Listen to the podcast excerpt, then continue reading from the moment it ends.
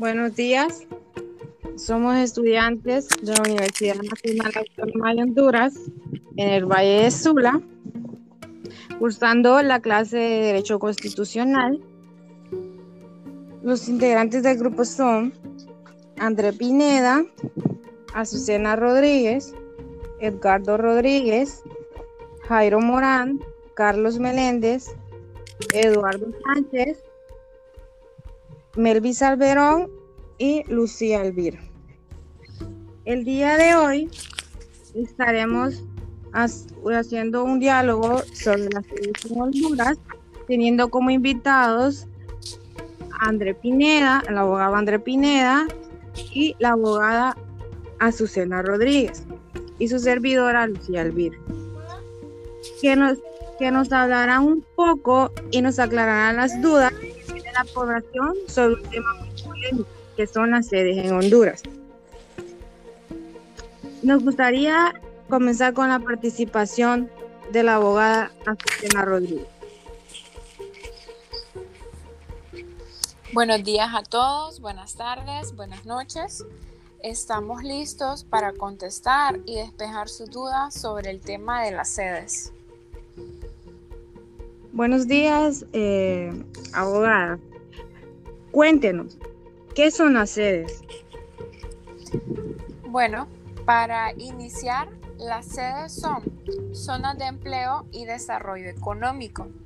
Estas tienen como propósito generar fuentes de empleo que garanticen oportunidades de desarrollo en los sectores tanto como ser de salud, educación, infraestructura, seguridad pública, entre otros. Esto con el fin de mejorar las condiciones de vida para la población hondureña. Abogada, ¿bajo qué ley está amparada la creación de las sedes en Honduras? Están amparadas bajo la ley orgánica creada bajo el decreto 120-2013, publicado el 6 de septiembre del año 2013. Aquí se establecen los fundamentos de derecho que tienen las sedes en nuestro país. Abogada, cuéntenos, ¿la creación de las sedes pone en riesgo la soberanía nacional? Claro, ya que pretende crear gobiernos locales dentro de las sedes, donde ellos establezcan su propia forma de gobierno, sus propias leyes internas, su propio régimen fiscal, su administración pública, pero siempre van a estar por debajo de la Constitución de la República. Esto con la creación van a modificar ciertos artículos pétreos con la forma de gobierno, ya que el poder ejecutivo no tendrá la facultad de intervenir en estas zonas, porque se les está dando la facultad de crear sus propias leyes, la facultad de ser autónomos. Abogada, cuéntenos una duda que tenemos es que esta sede solo permitirá la inversión de extranjeros y no nacionales y que el sistema de seguridad diferente al de la República de Honduras. Como mencioné, estas sedes tendrán un gobierno local con altas facultades de autogobierno, siempre bajo la Constitución de la República. Ellos van a tener su propia fuerza de seguridad el Poder Judicial será el mismo, ya que estarán sujetos a la Corte Suprema de Justicia. Los jueces serán nombrados por la Corte Suprema. Lo que sí les van a permitir es que nombren jueces extranjeros dentro de las sedes, ya que se están autorizando a crear nuevos sistemas legales que sean competitivos a nivel internacional y por supuesto podrán invertir tanto extranjeros como nacionales. Abogada, ¿qué pasa con la adquisición de las tierras si en la Constitución de la República, en el artículo 107, se refiere a la prohibición que tienen los extranjeros adquirir los territorios ejidales de la nación? La Corte Suprema de Justicia ya se pronunció sobre ese recurso, que se interpuso de inconstitucionalidad y establece que la propiedad de la tierra se entiende como el derecho de usar, controlar y transferir la tierra, por la cual la posibilidad de crear sedes en cualquier parte del territorio nacional no se entiende como la adquisición de tierras ejidales por parte de los extranjeros. Abogada, también en el área tributaria hay un dilema, ya que la Constitución de la República establece en su artículo 206 que las facultades del Poder Legislativo son indelegables y se dice que se les delegarán a las sedes la facultad de crear sus propios tributos. ¿Cómo le podemos explicar esto a la audiencia y al pueblo hondureño? Efectivamente, las sedes tendrán beneficios fiscales y sobre todo la facultad para crear sus propios atributos.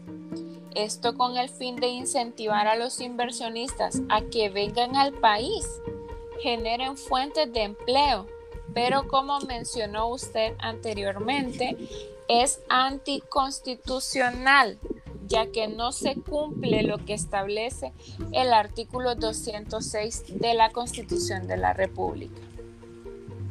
También me gustaría preguntarle al abogado Andrés ¿Qué pasará con las personas que tengan inmuebles y estos sean necesarios para que formen parte de las sedes? Bueno, buenos días, buenas tardes, buenas noches a todos los oyentes. Y respondiendo a su pregunta, en la ley orgánica de las sedes, en el artículo 28, se establece que las sedes pueden declarar la expropiación por causa de utilidad o necesidad pública de los bienes que consideren necesarios para el desarrollo o expansión de estas. Esto es una violación a los derechos de las personas, ya que se indemnizará o pagará un valor mínimo por sus tierras. Abogado, el artículo 13 se refiere a que el dominio del Estado sobre el territorio nacional es inalienable. Aquí se argumenta, que la disposición en la ley orgánica de la sede referente a la libre entrada y salida de naves marítimas y áreas hacia la sede Claro que sí. Ya la ley orgánica de las sedes establece en el artículo 31, párrafo segundo, que garantiza la libre circulación de naves aéreas y marítimas al territorio de las sedes, y estas están en la facultad de establecer la tasa que consideren adecuada. Abogado, según lo que nos han explicado, las, las sedes serán estados independientes dentro de otro estado. Lamentablemente sí. Las sedes son estados creados dentro del estado de Honduras, así como funcionan en Estados Unidos, que cada estado crea sus propias leyes, tributos, educación, seguridad. Esto se hace con el fin de descentralizar el poder, ya que en Honduras el poder está concentrado en Tegucigalpa, y al tener estas sedes el poder se descentraliza y también es importante mencionar que cualquier otra ciudad o municipio de Honduras que quiera formar parte de las sedes lo podrán hacer siempre y cuando cumpla lo establecido en la ley orgánica y en la constitución de la república. Abogado, se habla que las sedes traen desarrollo positivo al, positivo al país y masivos, y masivos empleos. ¿Qué opinas sobre esto? Yo lo dudo. Estas zonas de desarrollo económico de lucro donde empresarios extranjeros y hondureños van a realizar una actividad comercial, la cantidad de empleos que ellos van a generar no es tan masiva como se ha mencionado con anterioridad, ni tampoco va a generar un desarrollo económico al país, sino que van a desarrollar ellos mismos. Pero el país va a seguir en las mismas condiciones, ya que la mayoría de, de los inversionistas que serán parte de las sedes son los mismos políticos y la élite económica de este país. Abogado, y en relación con lo laboral, se habla que las sedes se regirán con la jurisdicción legal anglosajona. ¿Qué, ¿Qué es la que se maneja en Estados Unidos? Efectivamente, este sistema no es de ayuda a los trabajadores hondureños, ya que la materia laboral anglosajona es sencilla.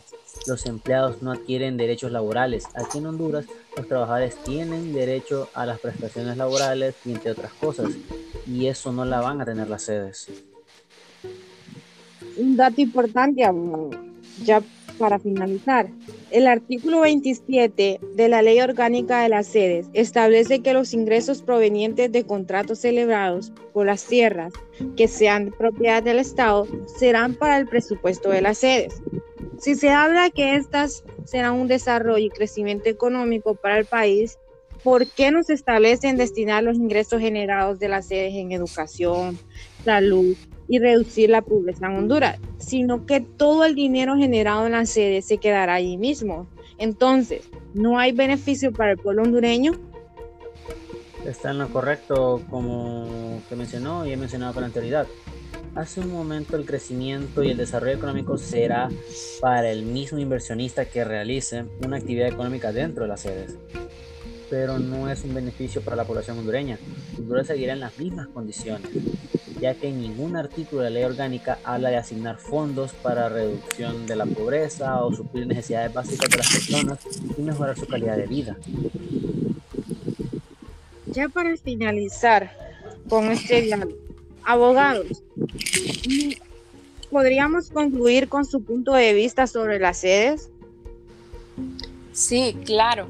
Después de analizar la ley orgánica que ampara las, sedes, considero que es anticonstitucional, ya que están violando artículos de la Constitución de la República, tales como ser el 294, 303, 329, entre otros.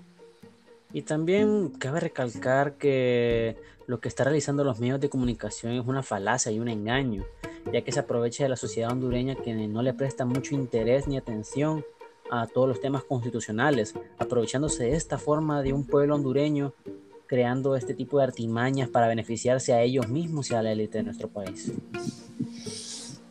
Eh, concuerdo con el abogado Andrés. Esto es solamente una carnada para que las personas acepten el proyecto, pero en realidad serán centros, distritos y zonas que dependerán exclusivamente de las facilidades fiscales administrativas y políticas que ofrecerá el país anfitrión, en este caso Honduras. Muchas gracias, abogado, por compartir su punto de vista y aclarar las dudas que teníamos sobre las sedes, ya que la audiencia no había escuchado desde diferentes puntos de vista las, eh, sobre las sedes. Gracias a toda la audiencia y a ustedes, abogados, por su participación.